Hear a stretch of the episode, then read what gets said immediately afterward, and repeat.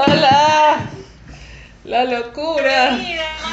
¿Cómo estás? Qué milagro después de tantos acontecimientos. En busca de la electricidad, yo en busca de la internet. Todo un desafío, pero aquí estamos. Totalmente. Hola, disculpen la, la tardanza. ¿Cómo están? No, no te preocupes, súper emocionados.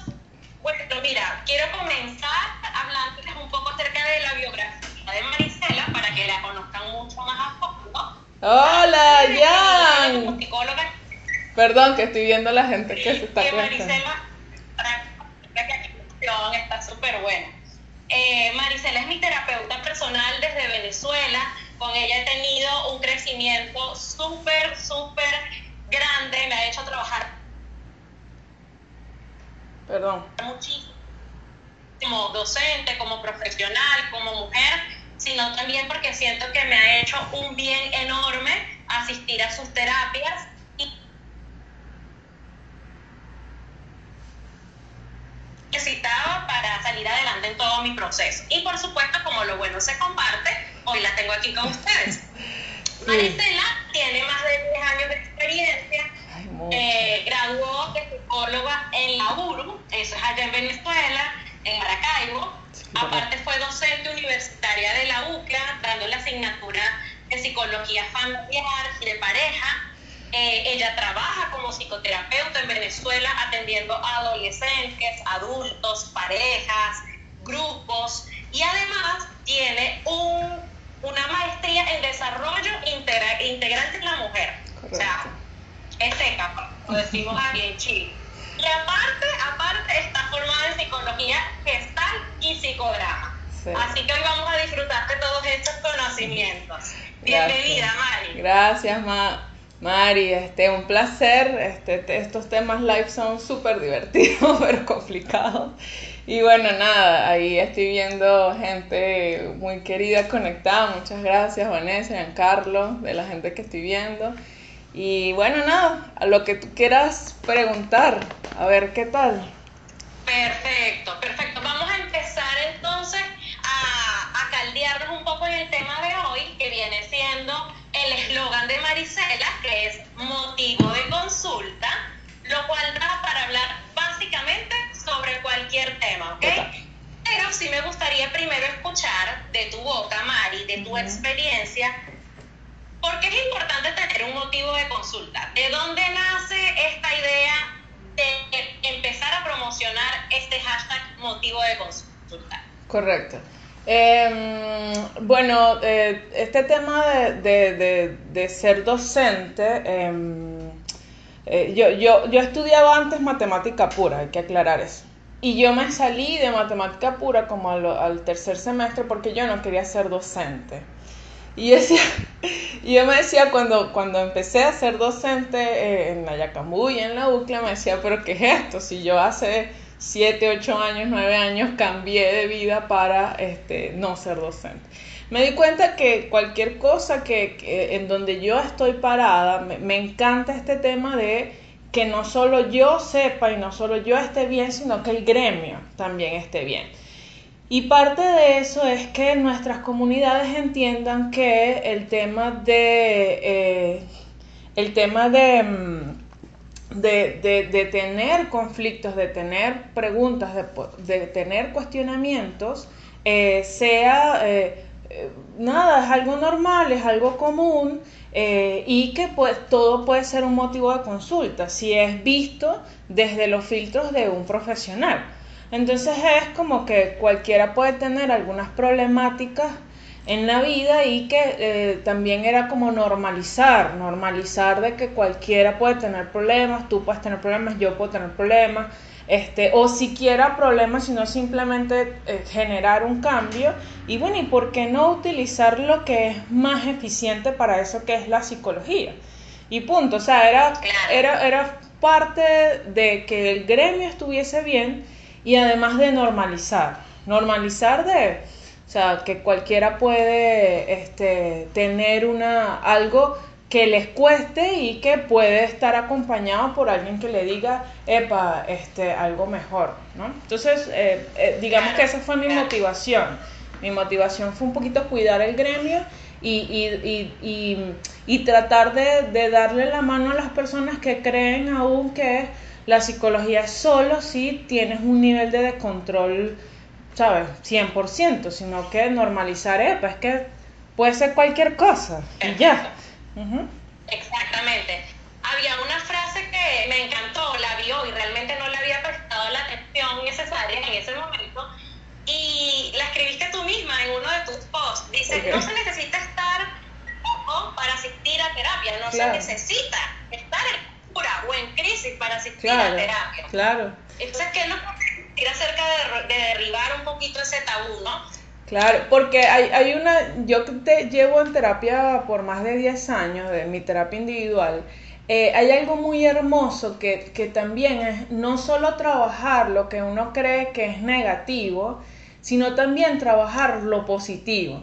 O sea, cuando yo me, me di la tarea, cuando me daba la tarea de, de, de, bueno, voy a ir a consulta, pero voy a ir a, trabajar, mira, que de pinga que, que, que estoy comprometida o, o que de pinga que, que logré esta meta chévere, o sea, que mi motivo de consulta no sea un problema vi también la, belleza, eh, mm, La, la, gran belleza que también posee eh, el tema de la terapia, que no todo es para padecer, sino también cómo es aprender a vivir en, en disfrute. Entonces, eh, por eso yo, yo, respeto mucho la psiquiatría, respeto mucho la salud mental, pero, pero, pero me encanta la normalidad. Me encanta la cotidianidad, la adultez, lo complejo de eso. Entonces, en ese sentido, todo es un motivo de consulta. O sea, siempre, quien, quien no tiene dificultades diariamente. Y ahí es normalizar, o sea, ver que, que cualquier cosa que uno pueda desarrollar desde lo negativo o positivo está genial. Uno, no sabe qué... Que, claro qué tanto abarca el trabajo psicológico, la profundidad de eso, de también cómo aprender a, vivir desde lo disfrute, desde la satisfacción, desde no paja loca de que hay que estar bien sonriente, sino cómo de verdad me conecto con el disfrute. Entonces, eh, ahí también... Exactamente.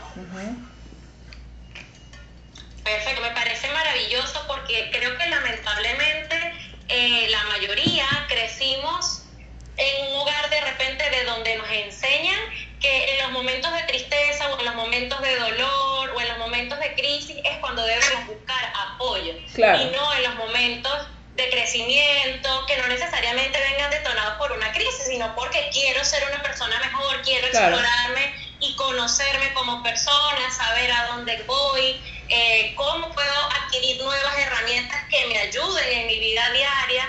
Y por eso creo que es tan importante esta conversación que tenemos hoy, Mari, porque eh, la salud mental para mí personalmente es algo súper valioso y que creo que es el mensaje que quisiera darles con Marisela hoy, que debemos preocuparnos un poco más por nuestra salud mental porque pues de allí deriva eh, todo nuestro día a día, nuestra vida en general. Claro, y, y tener cuidado con, con, los debeísmos, es decir, eh, bien es cierto que la ciencia siempre va por un lado, y la sociedad no siempre va a la velocidad de la ciencia. Entonces es cierto que, que, por muchos años la ciencia dijo que prácticamente todo lo que teníamos a nivel de infantil, eh, bueno, nos hacía tener siempre problemas en la adultez. Obviamente eso es cierto. Eh, eh, pero a la vez también podemos ver cómo tenemos capacidades resilientes, cómo cada quien en, cada objetivo este, tenemos eh, capacidades diferentes a lo que nos puede determinar o no nuestra infancia. Entonces ahí se abrió muchas cosas del tema de la psicología y que las personas todavía crean que es que, bueno, eso fue porque yo lo viví en la infancia es cierto, obviamente muchas cosas en nuestra infancia nos determinan, pero como que se desdibuja la adultez y el poder que tiene el, lo que se está viviendo, eh, no, no en el ahora, sino lo que uno tiene capacidad de hacer. Entonces ahí eh, este tema de, la salud mental pues es sumamente, claro, está de moda también, eh, está de moda, qué fino, pero el tema de la salud mental... Sí, para, para mí em, es, el tema de simplemente la satisfacción con la vida, o sea, ni siquiera de la felicidad, sino de, de, poder ser un adulto y decir, bueno, eh, soy un adulto funcional y, estoy parado aquí y esto es lo que he decidido y, me siento bien con eso, a pesar de las dificultades. Soy un adulto responsable. Sí, exacto. Responsable. Exacto, por aquí Vanessa desde Argentina nos dice que para ella la terapia es un espacio personal, individual. Qué rico sentirlo de esa manera también. Es un regalo, es un obsequio para ti realmente. Sí, es un, es una, exacto, es un espacio para uno. María José dijo, descubrir herramientas y habilidades para todos tenemos para lograr nuestros objetivos personales, familiares y profesionales. Ay, qué fin. Este, sí, genial. El, tema de, la terapia para, para muchos, no solo, bueno, yo he tenido momentos en la vida en donde la terapia no es algo divertido, o sea, es algo súper confrontativo, es algo molesto, es algo, no quiero ir, eh, pero bien es cierto es que em, eh, las consecuencias siempre son para mejor, entonces, eh, para mejor, para mejora propia para mejor propio. Así en el mismo momento al salir de terapia no lo sintamos, porque yo creo que hay algo muy valioso, que por eso a veces mucha gente también se aleja y dice, fui a terapia una vez, pero luego no volví porque no me sentí muy bien. Claro. A veces ese no sentirse muy bien es porque el trabajo personal a veces empieza luego de que tú sales de la consulta. Esa casi siempre. con tu claro. Por experiencia propia, te vas de la consulta y en esa semana después de la terapia es que empieza el confrontamiento contigo mismo. Es como quitar un tapón, o sea, tú tocas una tecla allí como Google, un buscador tal cual, metes una palabra clave y después va a empezar a llegar toda esa información. Y es allí cuando tienes que mantenerte firme a tu segunda sesión con tu terapeuta, porque es allí que todo va a empezar a fluir mucho mejor después que se destapen todas esas emociones. Y que además, el, em, como la, mayoría de, las personas que, que, en los que inicio el proceso, les cuento que, que, una de las cosas más importantes es la relación terapéutica. Entonces, por supuesto, eh, muchas de las personas, y con todo respeto, claro, yo soy bastante eh, cortante, no sé cómo pudiese decirlo, pero hay, varios escenarios que me han pasado. Por ejemplo, la gente me dice, este, ¿quieres que te cuente antes de ir a consulta? Y entonces a veces yo me he encontrado diciendo, es que no necesito saber, ¿no? Porque muchas de las cosas que ocurren no, no es el contenido de lo que la persona dice, sino cómo, cómo se relaciona conmigo hablando sobre ese contenido. Y, y en el cómo relacionarse conmigo dice mucho más de cómo se relaciona consigo mismo y cómo se relaciona con los demás. Entonces, sí es cierto que, este, la, como dicen en, en, en Gestal, la locha a veces te cae fuera del espacio de consulta porque en espacio de consulta es una hora súper este, potente de muchas cosas y eh, se va desintegrando al salir y al salir sobre todo con la experiencia. O sea, el tema de, comprobar si uno está eh, estando, eh, si el proceso terapéutico va bien o no va bien, es si uno tiene otras experiencias, si uno cuestiona, o sea, si uno eh, cuestiona su comportamiento y puede decir, concha, le ves, es que aquí me comportaba de esta manera ¿Qué tal si hago otra cosa? O mira, que estoy pensando de otra manera y qué tal si hago cosas. Ahí es donde uno empieza a ver realmente si, si uno está haciendo el trabajo terapéutico. No que el terapeuta te haga el trabajo a ti, sino ya nada más el, ver que, epa, ya lo que hago tal vez no, en la experiencia con la otra edad, cuando decimos la otra edad decimos personas, ambiente, trabajo, lo que sea, este, eh, con uno mismo además, uno puede decir, ah, con, sí, sí, es verdad, sí cambié, ¿ok? Eh, a mí no me da mucha chance de, nada más rico de vivir la terapia, qué fino. Claro. Por aquí Verónica dice que nada más rico también que darte el permiso de vivir y aceptarte. Eh, hay una frase pues muy famosa que dice que la transformación empieza cuando aprendes a aceptarte. Entonces ese es el primer paso para poder transformar tu vida, la aceptación. Sí, y que em, yo he estado, como las formaciones en donde yo he estado, son formaciones en donde eh, uno no solo aprende, sino que también la formación tiene que pasar por ti antes. O sea, gestal, uno no puede ser gestaltista si no eh, hay gestaltistas que te hagan gestal a ti y así psicodrama. Y eh, tuve la oportunidad. Exacto, y tuve la oportunidad de hacer esto con varias personas conocidas y las mismas. Sí, eh, tuve la oportunidad de hacer esas formaciones, o sea que durar más o menos unos ocho años viendo las transformaciones no solo propias, sino de otras personas.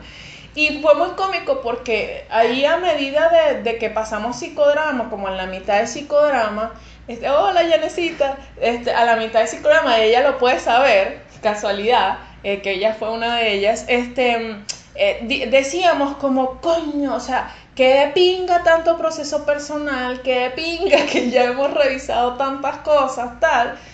Pero llega un momento que uno también se agota de ser tan consciente. Porque la diferencia de ser tan... Sí, la diferencia de ser tan consciente o no es que uno sabe que se está equivocando. Eh, o sea, la, diferencia es que uno... También hay una exigencia quieres responsabilizarte de todo esto y es importante ir un paso a la vez, o sea, no exigir. Claro, hay más, hay, hay más, este, tenemos menos, eh, que como que si cometemos un error no lo debíamos haber cometido porque ya sabemos que bla, bla, bla, bla, bla. Y, y, el siguiente paso, como tú dices, es la aceptación, o sea, uno se conoce tanto que llega un momento en que dice eh, que ahí es mucho donde se quedan las personas claro, ya me conocí, ya sé que hago esto y tal, tal, tal, tal, y, me, y, y la gente se vuelve intolerante consigo mismo con el tema de los errores. Pero el siguiente paso es decir, qué sabroso que voy a cometer este error. E, y, y, yo sé que suena muy extraño, pero llega un momento en que ya es, yo me voy a poder responsabilizar de lo que pasa, ya estoy consciente por qué lo hago eh, y, una de las cosas súper sabrosas es que uno empieza, tan bella, eh, uno empieza a conocer gente que pueda con nuestros errores. Entonces, e, ese tema del vínculo es sumamente importante. bueno, pero hagan un live ustedes propios, Vanessa y Janet, que están ahí adorándose ellas mismas, yo también las adoro. No, es genial, porque es que pasamos muy buenos momentos en Miren, chicas, recuerden que si quieren hacer alguna pregunta para Marisela, vamos a tener un espacio también eh, para responder sus motivos de consulta, porque precisamente este es un espacio abierto para que Marisela también les pueda dar un poco de soporte a cada uno. Mari, haciéndote una pregunta así como bien concisa. Sí ¿Qué beneficios eh, podrías decir tú que pues solo con decidir ir terapia? Así como organizadito, ¿qué beneficios tengo si yo decido asistir a terapia psicológica? ¿Qué gano yo? En mis términos, tienes la mayor probabilidad de tener satisfacción con la vida y dejar de perder tanto tiempo. Este, porque hay cosas y círculos que nos hacen perder mucho tiempo. Eh, mucho tiempo digo de calidad de vida, de sentirnos bien, de disfrutar, de, estar, de ser productivo, eh, del ocio, de muchas cosas y siento que, lo que nos hace más bien es un tiempo que uno invierte para, para poder disfrutar mejor el tiempo.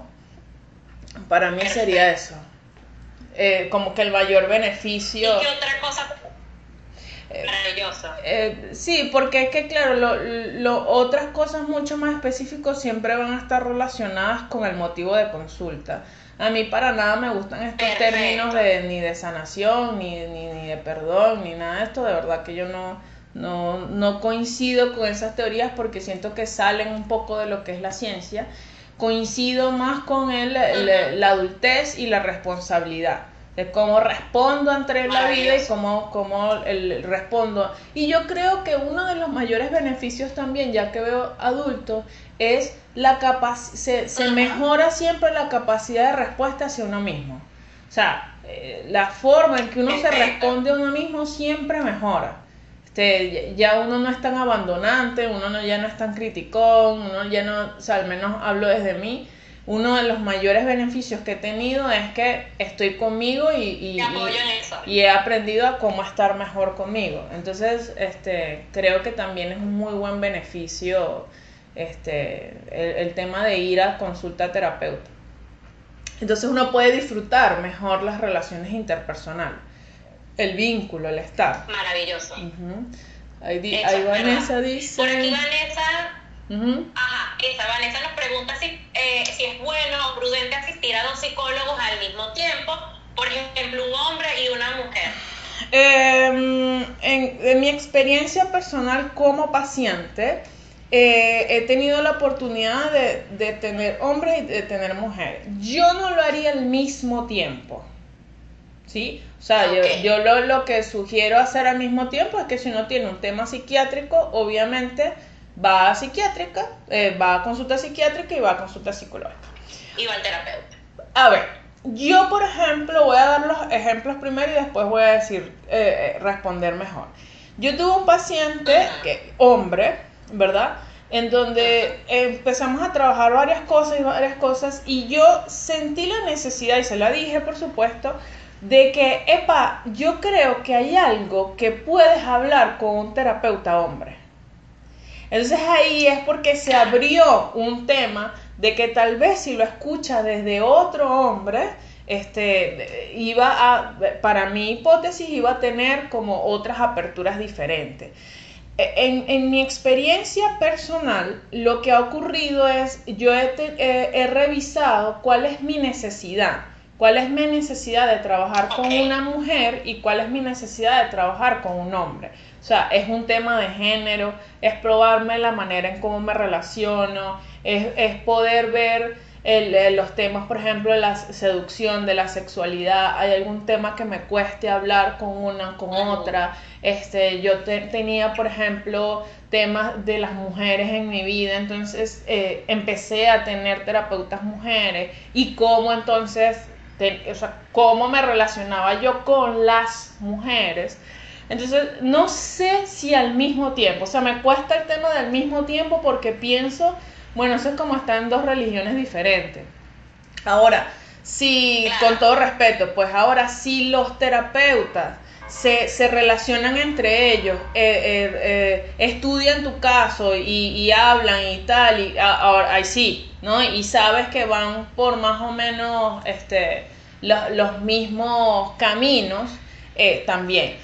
También es cierto que otra posibilidad, ya que conozco a Vanessa, eh, em, también es cierto que hay personas que se atienden con las corrientes psicológicas que, tienden a ser mucho más a lo infantil, o sea, buscan más eh, ver lo infantil y paralelamente están viendo algo que tiene más que ver con, por ejemplo, lo presente como un terapeuta de pareja ahí sí lo viera. Este, mi primera respuesta fue mucho más como que yo trabajo individual, este, tengo dos terapeutas, ¿ok? La segunda respuesta es un sí, ¿ok? Pero si tiene, si estás trabajando dos cosas distintas, ¿sí? Yo he sido terapeuta de personas, por ejemplo, yo soy la terapeuta de pareja y la gente tiene otros terapeutas individuales, por ejemplo. Este, o al revés, yo soy la terapeuta individual y otras personas son los terapeutas de pareja. Entonces ahí yo no, no vería el conflicto, pero sí creo que, que a mí este, me genera conflicto pensar que por un lado estás haciendo algo, entonces el lunes vas para un terapeuta y te dice algo, y el miércoles de repente vas para otro y te dice otra cosa, y si, y si se, no sé, o sea, habría que ver cómo lo maneja la persona, si, si puede ser más confuso estar en esos dos procesos juntos, paralelos, no sé. Este, entiendo. Ahí vería más la necesidad, qué necesidad tengo yo de estar con un terapeuta mujer, qué necesidad tengo yo de estar con un terapeuta hombre, y si puedo manejarlo. Yo creo que sí se puede. El tema es estar claro para qué lo quiero.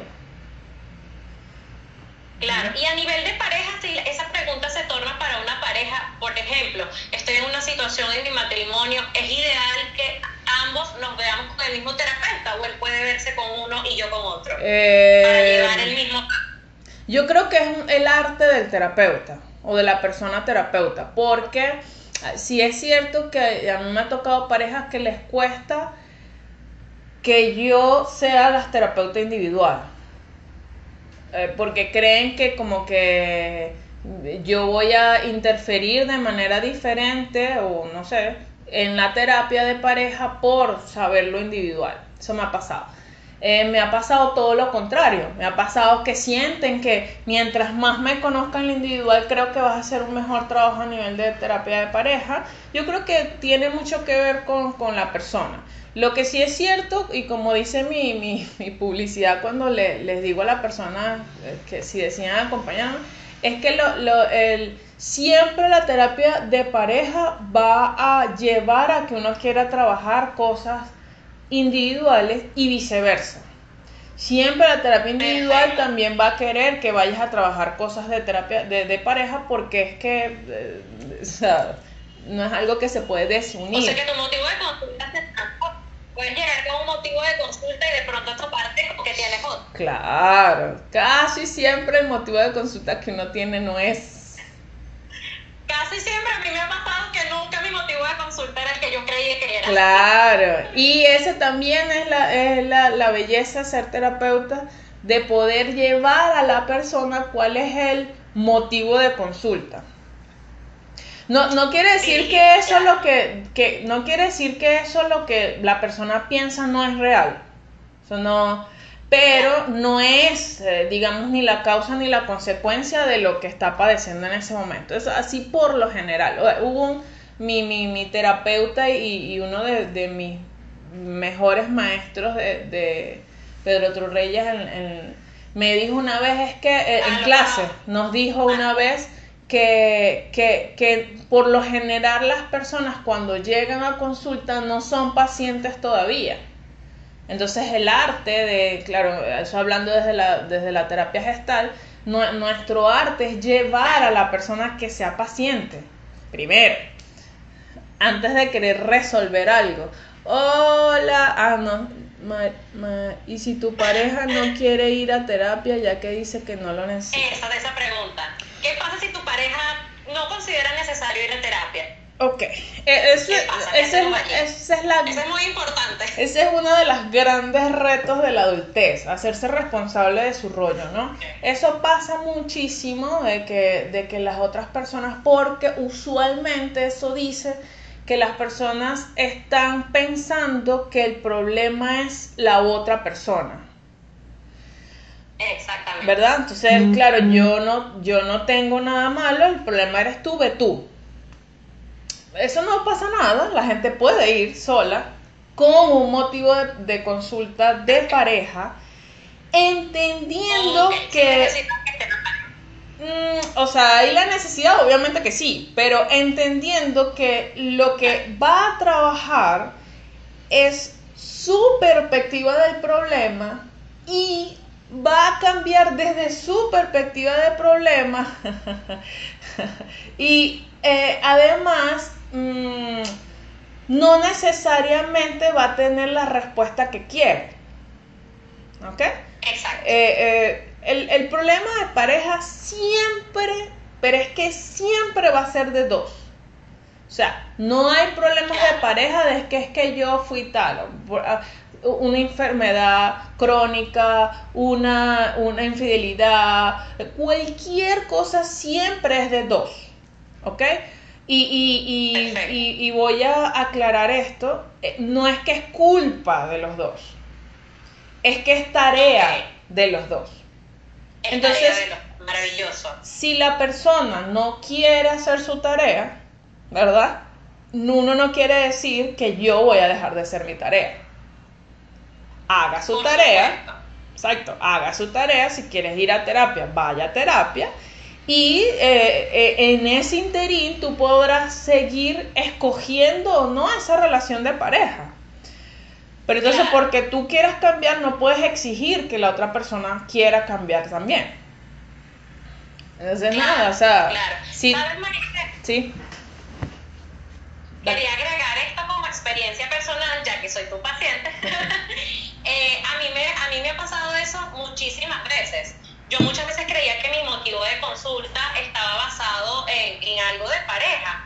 Y al transformarlo, me cuenta de que era mi responsabilidad y que yo solo podía ser responsable de mi forma de pensar, de mis circunstancias frente al otro, empecé a ver el panorama distinto en pareja. Y al tener un cambio yo, necesidad de que el otro fuese o aceptara que necesitara la ayuda, se dio un cambio en la relación increíblemente. Increíblemente, porque al cambiar tú, esa es como la frase de cambias tú, cambia el mundo. O sea, cambia tu forma de ver las cosas. No necesariamente el otro se vuelve una mejor persona o deja o cambia sus acciones, pero cambia tu forma en la que ves y en la que respondes ante esas acciones. Tal vez ya no te enganchas peleando, o sea, cambian muchísimas cosas. Lo importante es que empieces por ti. Sí, eh, y que eh, a eso entonces a Vanessa, sí, uno, uno puede ir a, terapia individual con un motivo de pareja. Ahora, lo que hay es que estar muy claro es que uno no necesariamente va a tener las consecuencias que uno va, quiere tener. Porque hay mucha gente que no, yo cambié y soy más pana y tal, y ahora entonces mi pareja me trata peor o mi familia no sé qué. Bueno, o sea, pues tú estás cambiando, ¿es para vos o para los demás? Ahí tal. Y ay, hola, sí. Eh, a los que no entienden es que yo fui madrina de, de, esta gente loca en la universidad y pues, hola, gracias. Este, pero, pero sí, este, y, y que en definitiva Recuerden que uno de los retos de estar en pareja eh, eh, eh, y de mantener una relación de pareja, y lo voy a decir como muy crudamente, es soportar los cambios. O sea, que tanto la, la, relación, no una persona o la otra persona, la relación de pareja baila con los cambios, con todos los cambios de, de, tanto del individuo como de, del ambiente. O sea, yo cuando empezó la pandemia, por ejemplo, eh, eh, en una de estas primeras cenas Zoom que hicimos con, varias parejas amigas, yo decía, ya después del tema de la, de la electricidad, el tema de, de, tantas vainas, de gasolina, no sé qué, no sé qué, que hemos pasado todos nosotros como pareja, dudo mucho que yo hablando a paja, pues, ¿no? Dudo mucho que la pandemia nos vaya a romper. O sea, porque es que ya la, la, este grupo en particular, o sea, hemos pasado por muchas cosas en pareja y las hemos podido resolver y las hemos tal. Eso quiere decir que más bien en pandemia, y lo vivo y lo confirmo, salieron todas estas capacidades resilientes de haber pasado por tantas locuras y es como, ah, bueno, que, que, es una raya más para este tigre, o sea, porque soporta el cambio, o sea, eh, por lo menos yo eh, entiendo que soporta el cambio.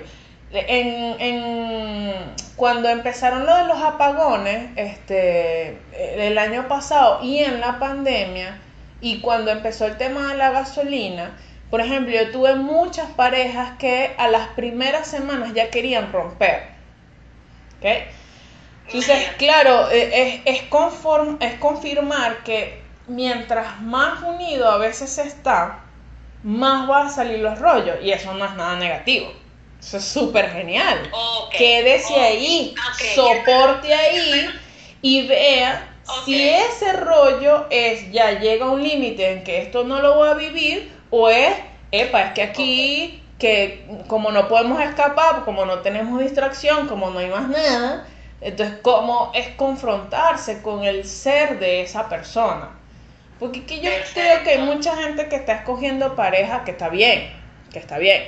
Para lo sexual, para pasarlo bien, para compartir el tiempo de ocio. Fino. Pero entonces si vas a compartir el tiempo de ocio con esa persona, no quieras vivir con esa persona y pretender que la relación va a ser, este, nos amamos y nos admiramos en la vida. No, es para compartir el tiempo de ocio. Entonces ahí van a haber otros problemas.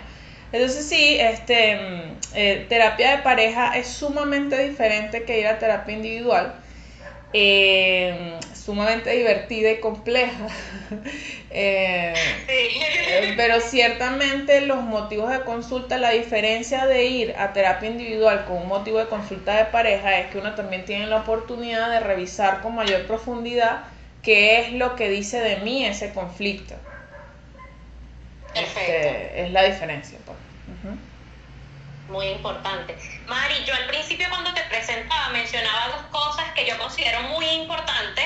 Eh, de repente al momento de elegir un terapeuta, pero no todos los terapeutas lo dan a conocer. Y es que tú estás especializada en gestar y también tienes conocimientos de psicodrama. Sí. Eh, ¿En qué te diferencia eso a otros psicólogos? ¿Qué, qué, o sea, ¿por qué? ¿Por qué gestal y por qué psicodrama? ¿En qué ayuda eso? ¿Qué significa eso? Claro. Eh, para escoger un terapeuta, eh, bueno, y por ahí vamos a, hacer publicidad.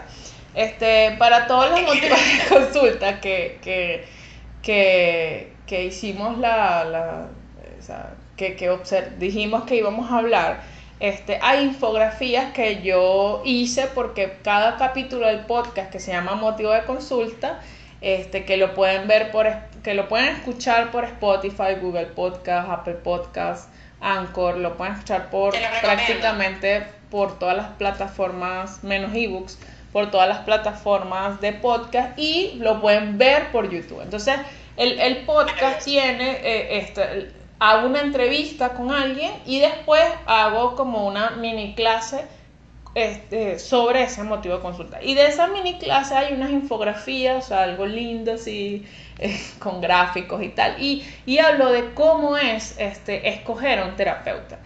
Escoger un terapeuta tiene, eh, entonces si quieren esa infografía me pueden enviar un correo o un mensaje, este, un mensaje mm, por aquí por el directo o, un mensaje al correo maricelayepe y se los envío y todas y todo lo que usted quiera. Eh, entonces, eh, ¿cómo, escoger un terapeuta? Hay varias cosas, ¿no? Si, uno es como demasiado serio buscando el terapeuta, uno tiene que ver un poco qué corriente psicológica eh, practica. Porque cada corriente psicológica es una forma de Mm, es una forma de relacionarse. Ahí sí, puedes colocar ahí, eh, bueno, no solo está en Spotify, pero el, eh, uno lo encuentra, uno lo encuentra, es hashtag motivo de consulta, porque hay otro podcast que se llama Motivo de Consulta, que es un doctor súper chévere venezolano. Cierto, es con hashtag. Es con hashtag. Bueno, ok. Sigo. la corriente psicológica nos, nos da una, una forma de acercarnos a las personas. Entonces, por ejemplo, psicodrama plantea que nosotros somos un cúmulo de roles. Y en el cúmulo de roles, entonces así va a ser la consulta. Desde qué rol me relaciono con mi paciente, desde qué rol mi paciente se está relacionando conmigo y así sucesivamente. Entonces, em, eso es para dar una idea, ¿no?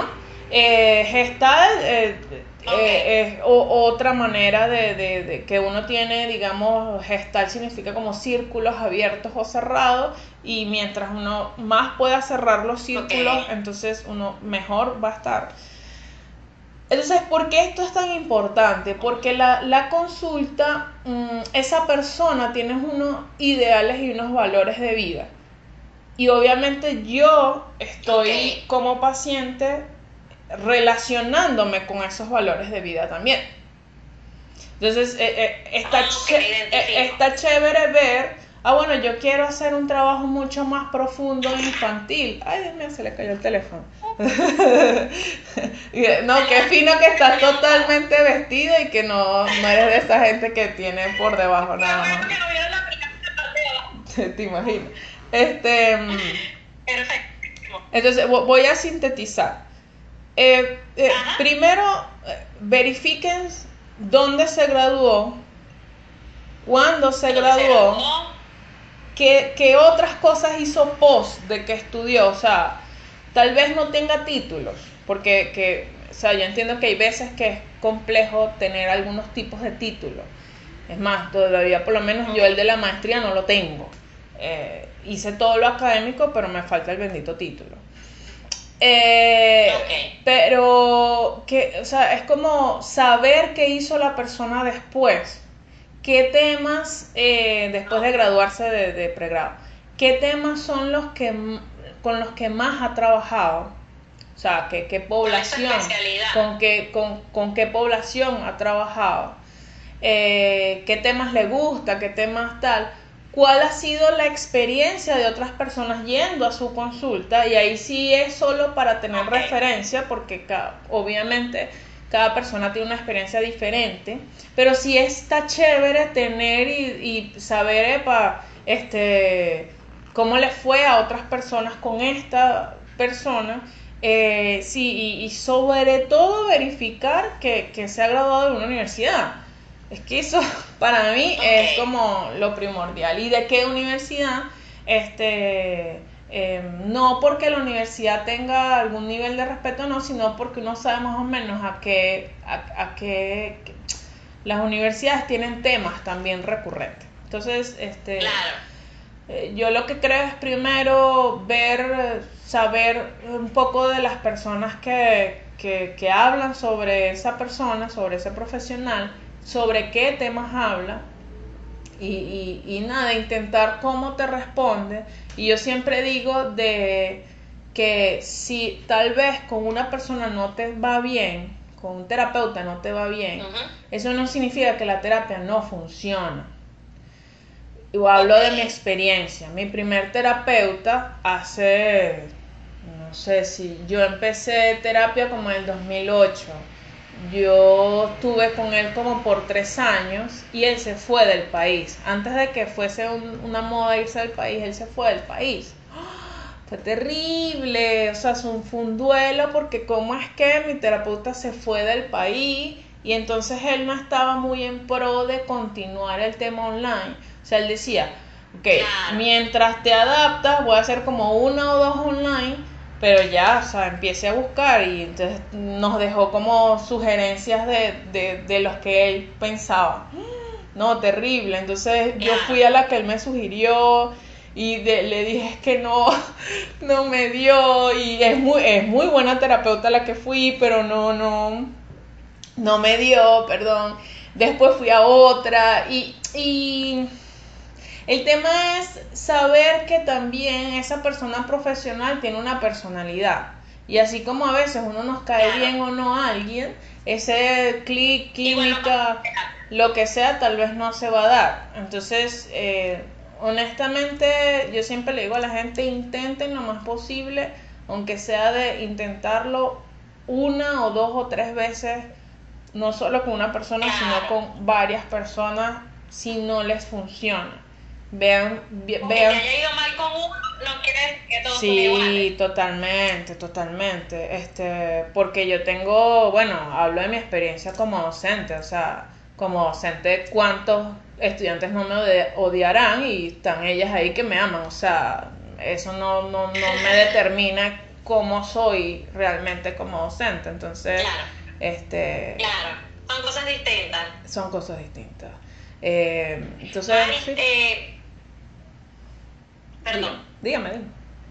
Ajá. No, no, que quería hacerte una pregunta eh, que me dejaron tres personas, me llamó la atención, me la dejaron por el Instagram. Sí. La pregunta dice, eh, ¿cómo puedo ser más positiva en esta pandemia? Yo creo que eso es algo que igual eh, preocupa a muchas personas, que además esta semana que pasó en mi Instagram estamos trabajando el tema de ser más positivas. Entonces me gustaría que nos ayudaras a responder esa pregunta. Okay. le, digo, Star, ¿quién se estaba llamando? Porque no había luz, no había electricidad y era para ir para tu casa para, para, para conectarme. Pero ya, qué bueno que estabas durmiendo y que descansaste, pues ya resolví. Este, y gracias por vernos. Este, bueno, eh, yo no creo que hay que ser positivo. Así es simple. Es decir, eh, la pandemia es un reto, ¿verdad? Eh, que no podemos controlar. ¿Sí? o sea, está fuera de las manos de la mayoría de la gente. Lo único que cuando digo la mayoría de la gente, porque los únicos que tienen algún, algún nivel de control es la gente que pueda estar investigando acerca de la cura. De resto, todos los demás mortales, que puede ser más del 99% de la población humana, no tenemos absoluto control de. Lo único que podemos hacer es cuidarnos. Eso es lo único. Y además que lo hermoso de esta pandemia es que cuidándome a mí, quiera yo o no, cuido a otros. ¿Verdad? Qué bueno. Este, sí, es una bonita. Eh, eh, pero ser positivo es creer que uno tiene la capacidad de ver algún nivel de futuro, digo con respecto a la pandemia, algún nivel de futuro de lo que va a pasar. Es que no sabemos. ¿sí? No, no sabemos qué va a pasar ni cómo pasar. Ahora, lo que sí yo creo es que es pensar qué puedo hacer como adulto para los roles más importantes de mi vida, ¿ok? ¿Cómo puedo, eh, eh, eh, lo que sí puedo controlar, qué tal lo estoy haciendo? Y cómo lo estoy, que es algo muy hermoso, cómo estoy evaluando lo que yo estoy haciendo. Es decir, si yo tengo, si para mí es importante el tema económico, ¿verdad? Y estoy preocupado, preocupada porque el tema del trabajo, bueno, entonces, ¿cómo estás buscando otras opciones de trabajo? ¿Cómo estás viendo otras opciones económicas? ¿Cómo estás viendo? Y cómo, o sea, ¿cuál es tu opinión de cómo lo estás haciendo? ¿Sí? Ah, no, es que yo soy floja, oh, no, es que yo estoy tal, o ah, no, es que yo estoy muy tranquila, o sea, ¿cuál es la, la, crítica real que hay en la cabeza sobre cómo uno está haciéndose responsable de lo que sí puede controlar? Eh, y así parece de contar, ¿no? Digo, de contar. Digo lo, lo económico porque evidentemente hay mucha gente que está sin trabajo, mm, es muy cómico porque yo siempre digo, es que yo no sé decir que estoy yo no sin trabajo, porque es que yo, o sea, yo no tengo trabajo si una persona no me llama y me dice vamos a tener una consulta. Entonces, claro, estoy sin trabajo para las personas que son independientes, que no, no dependen de un jefe y tal. Es como, bueno, uno siempre tiene que estar buscando una manera de, de tener dinero. Entonces, ahí es como, eh, ¿qué estoy pensando acerca de lo que es más importante en mi vida? Eh, en estos días me estaban echando un cuento de que una pareja, o sea, las dos personas se estaban echando los perros o se estaban conociendo, estaban en este tema de, de, sí, de, conocerse. y, sí, de cortejo, exacto, qué lindo. Y me dicen, este, no, es que no, la pandemia hizo que no funcionara. O sea, o sea no fue la pandemia, a ver, es todo lo contrario. O sea, más bien en la pandemia la gente, si necesita más apoyo, hay más apertura para la unión. Ahora, es que, eso no, es que eso no iba para el baile. Y punto. O sea, la, la pandemia... Claro, porque uno logra ver el problema desde afuera y no desde adentro. Ahora creo que, que me fui de, de, tu pregunta total y absolutamente. Este, eh, me preguntabas de lo positivo. Yo creo que es un tema de, de, de, de, cómo, de mirarse un pelo al espejo sin que suene muy paja loca y ver y, y, hacerme la pregunta, ¿qué estoy haciendo? Y de lo que sí estoy haciendo, ¿qué opino de lo que estoy haciendo? Y qué, pudiese hacer y qué necesito para hacerlo. ¿Sí? Necesito apoyo de otras personas, necesito, ¿qué necesito? O sea... Eh, exacto este, porque, totalmente. Porque, que, sí puedo, porque esa angustia en pandemia surge porque no tengo el control y entonces al no tener el control hay ansiedad.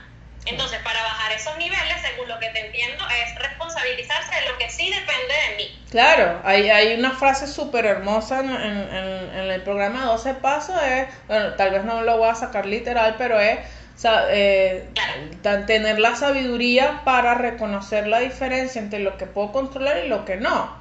Entonces, es cierto, la pandemia no nos la podemos controlar, pero sí puedo controlar, eh, llevarme la máscara que es, este, eh, lavarme las manos, si puedo controlar, este, bueno, cómo me estoy cuidando mi cuerpo, si puedo controlar, este, se puede controlar muchas cosas. Y además, eh, yo diría, claro, eh, depende de, de eh, bueno, yo diría también, ¿para qué quieres controlar? O sea, ¿qué tal es estar en un lugar si tú eres responsable con tus cosas y tienes que comer y, y, bueno, o sea, hablo de, digamos, las personas que tienen medianamente su, su cosa bien, pues, o sea, que pueden comer, que, que tienen una vivienda y tal. Eh, ¿Qué tal es no tener control? ¿Qué sale ahí?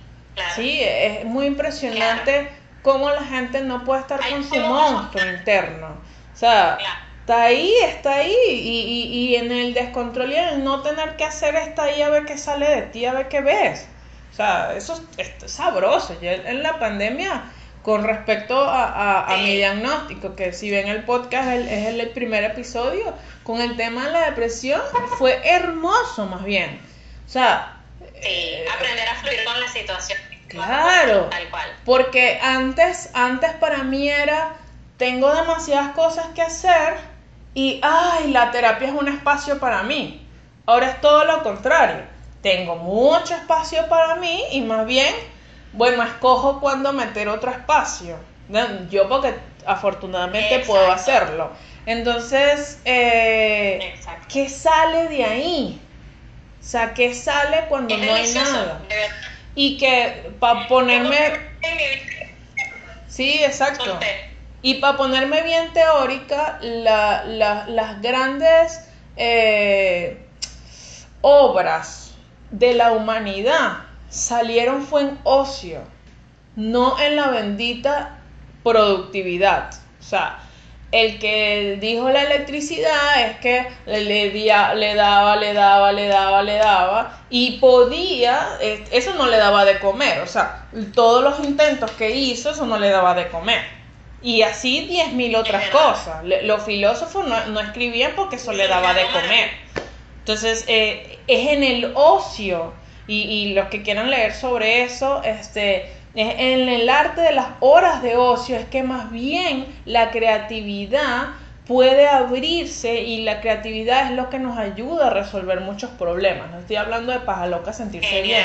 Es que resolver totalmente cierto. resolver los problemas cognitivos habla a veces no solo de enfocarse en el problema, es que tanta apertura mental tienes para poder resolver el problema. Entonces, eh, eh, Exactamente. sí, yo creo que para sintetizar mucho tu pregunta es poner en la misma mesa lo positivo y lo no positivo y qué puedo hacer yo con eso. Perfecto. Este... Excelente, quedó claro. eh, Mari, por aquí, bueno, se nos está acabando el tiempo. Eh, quiero rapidito que realicemos, si es posible, el sorteo, porque ofrecí que iba a hacerlo en vivo. Ay, no, que he hecho un sorteo en vivo, qué locura. Yo lo voy a hacer, que divertido, por aquí vamos a cambiar la cámara. Eh, bueno, muchísimas gracias a todas las personas que se preocuparon y que quisieron repostear la información, de verdad que es súper valioso para nosotros. Eh, porque esta sesión online puede necesitarla cualquiera y bueno, regalo bien lindo que nos está dando Maristela. En total hubo 22 personas, están anotadas acá. Aquí voy a colocar a una persona que va a salir y vamos a darle sortear a ver quién va a ser el ganador. Claro, y ahí la, Por está, salió la ganadora. Narumi Aranda. Hoy que no iba a conectarse porque ya está el manzano en la casa hoy y ahí no tenía internet, ah. pero estuvo súper pendiente y reposteó. Ok. Entonces, bueno, Narumi, ganadora. Qué cómico. Y que ganadora para ver cómo va a sufrir, ¿no? no, eh,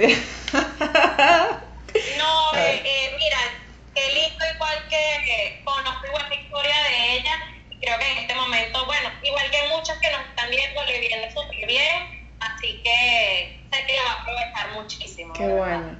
No, yo quiero agradecerte muchísimo, María Esperanza, por, por la confianza, por la paciencia, por todo el impulso de, de, de, hacer el diseño, de hacer la convocatoria, de, de hacer las cosas. Este, agradecida enormemente, espero que se repita. Eh, agradecida por las personas, no solo que se conectaron, sino que nos dieron like, que, que apoyaron, que... Y nada, pues. otra vez. un trípode. Gracias, No, Sara. Agradecida.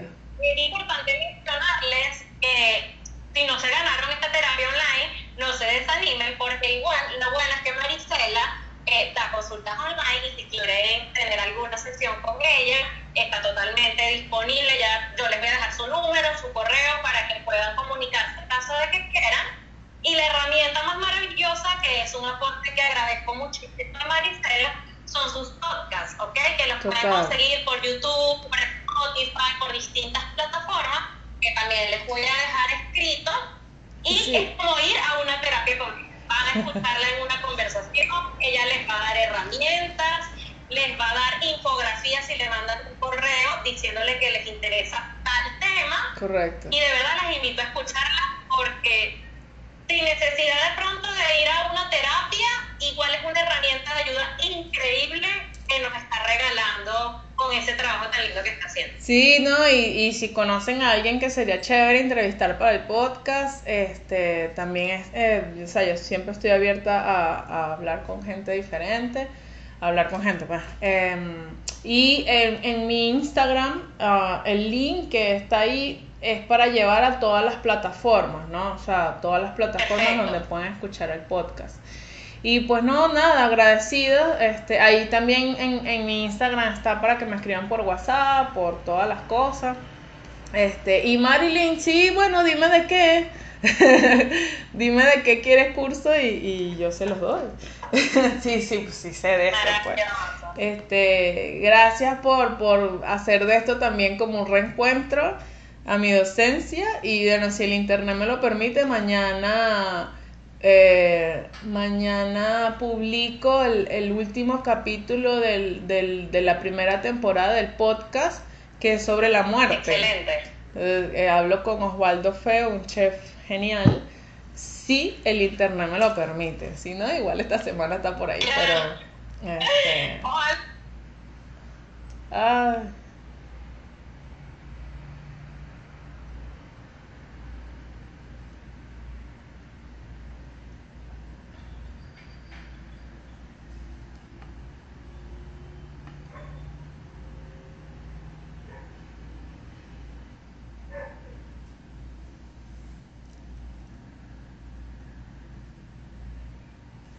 se fue.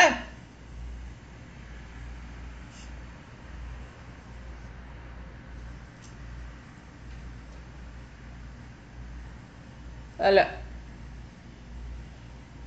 Se nos fue, vale, se nos acabó el tiempo. Ya, bueno, vamos entonces a conectarnos aquí con Mar para despedirnos. Esperando aquí entonces a Qué María. cómico es ese Instagram, Jackie, ¿qué pasó? No es la electricidad, no es el internet, ¿qué es esto? Es el Instagram. No, está bien, no sabía que tú tenías tiempo. Sí. Y sí, cuando se cumple una hora exacta, nos saca Chao para afuera. Ok. Bueno, pero gracias a la gente que se está uniendo de nuevo. No, gracias. Eh, cualquier tema, cualquier cosa que quieren hablar, este, eh, no tengo problema. Y, y nada, pues. Gracias a María Esperanza por, por hacer toda esta locura. Por soportar mi locura, por, por la paciencia. Bueno, muchísimas gracias a todos, de verdad, súper contenta de que nos hayan acompañado en este momento. Que tengan un fin de semana súper rico y nutritivo. Total. Chao. Chao. Ay, Mari, sonríe para una foto. Ah, ok. si eres, Eso, si eres cómica, sonríe por una foto. ok. Ay, chao. Chao.